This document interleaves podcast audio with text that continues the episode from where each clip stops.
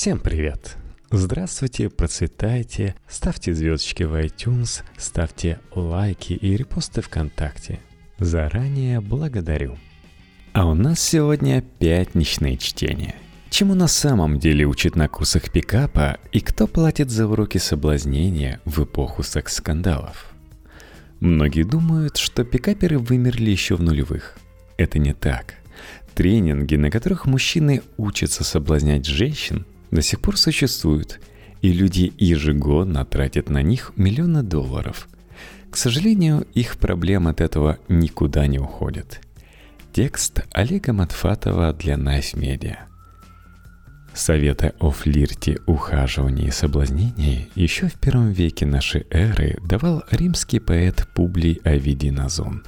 «Недоступных женщин нет», — пишет он в своей науке любви. «Если ты уверен в себе, внимателен и настойчив, сможешь покорить любую». Овидий не вел тренингов и семинаров для римских граждан — но его книга даже в пуританские средние века соперничала по популярности с Библией.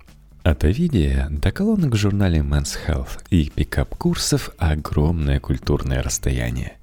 Как пишет французский историк Жан-Клод Балонь, современный кадреж немыслим без контрацептивов, школ с совместным обучением, оплачиваемых отпусков, женской эмансипации и сексуальной свободы – но эта свобода оказалась благоприятной не сразу и не для всех.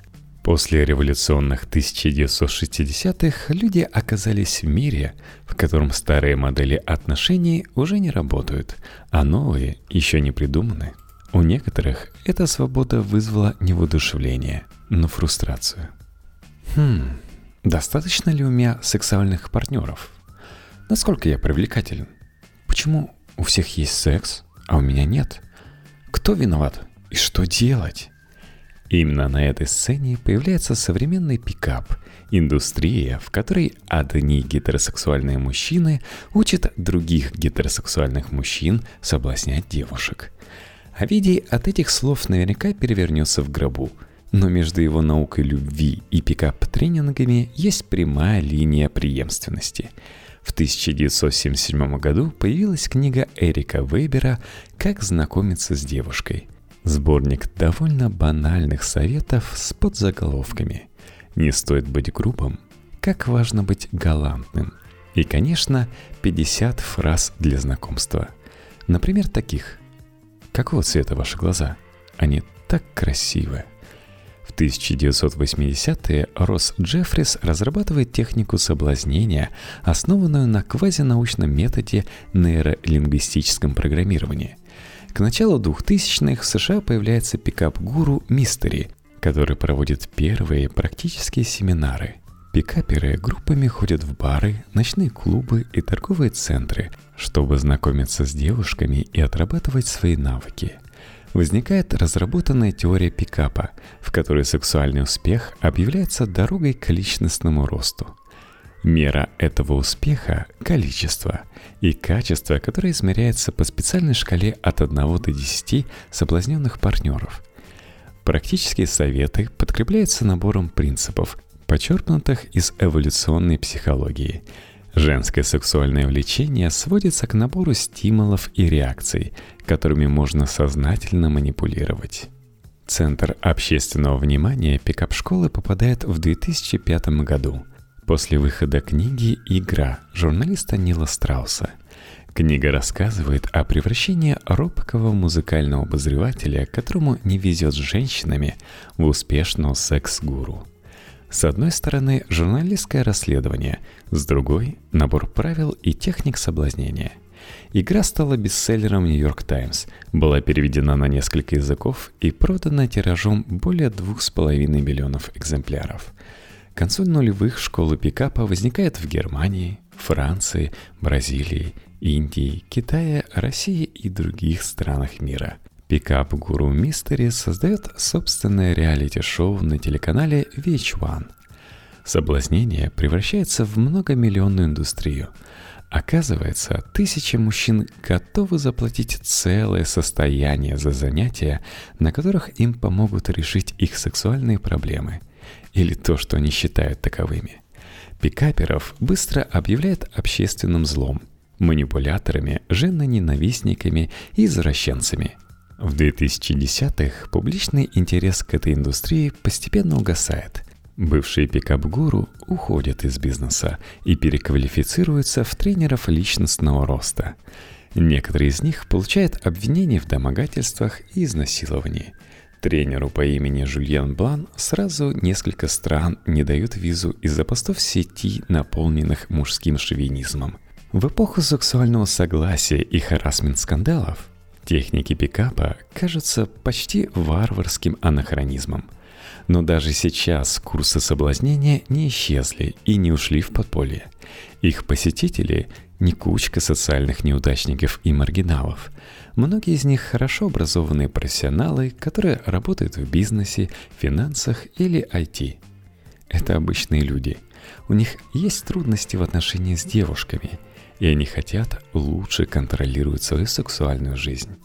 К сожалению, школы пикапа почти единственный институт, который целенаправленно предлагает им свою помощь. Хотя некоторые пикап-тренеры утверждают, что их задача – помочь людям обрести уверенность в себе и построить долговременные отношения, главной целью пикапа все же остается секс. Сексуальные отношения определяются как игра с четкими правилами. Некоторые схватывают эти правила легко и естественно. Другим, менее удачливым, нужен специальный инструктаж. Для них и предназначены курсы – у этой игры есть две стороны – внешняя и внутренняя. С внешней пикаперы учатся применять определенные техники и приемы. Как подойти к девушке, начать разговор, вызвать интерес и войти в доверие.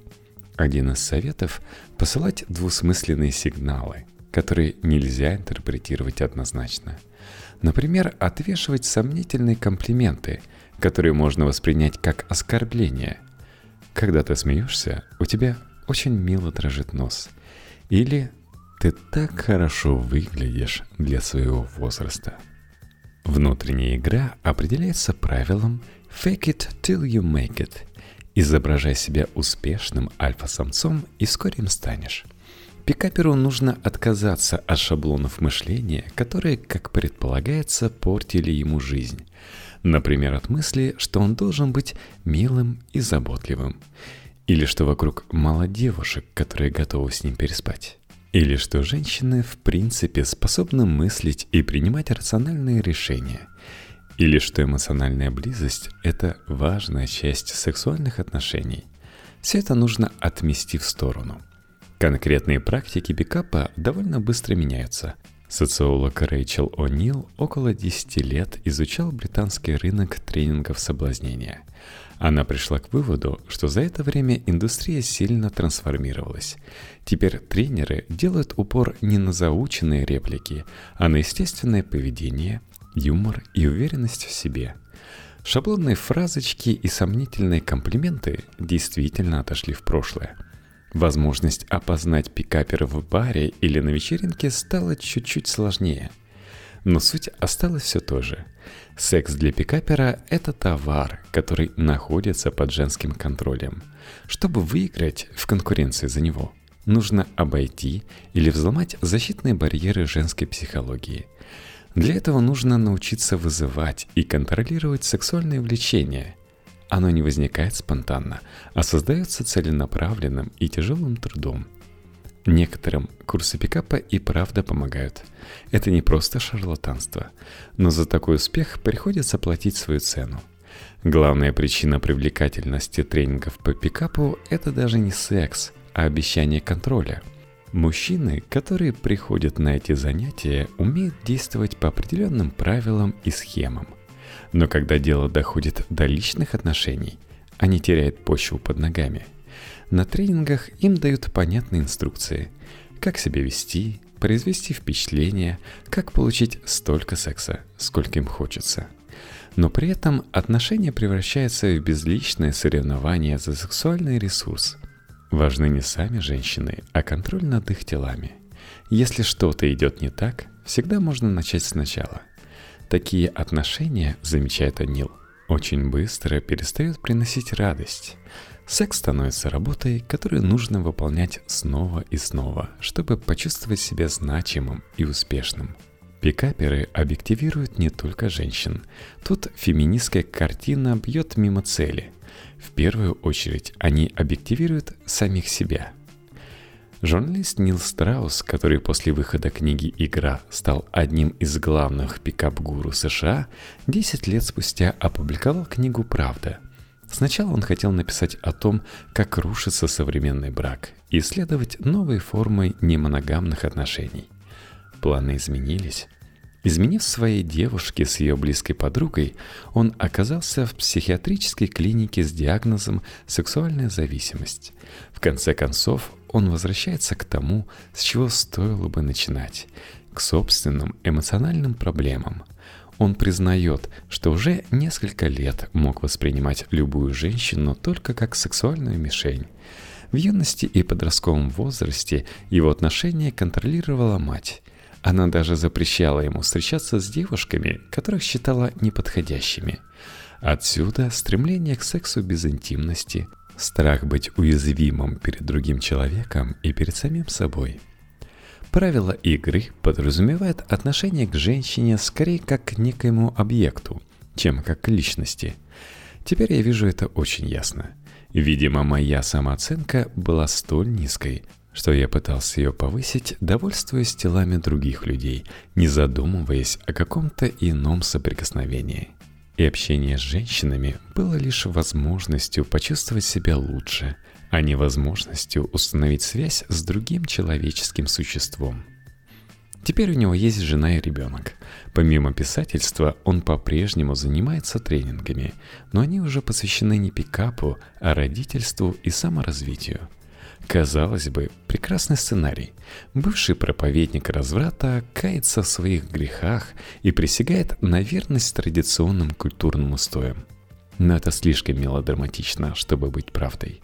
Страус не отрекается от пикапа и не говорит о вреде случайного секса или полиамории.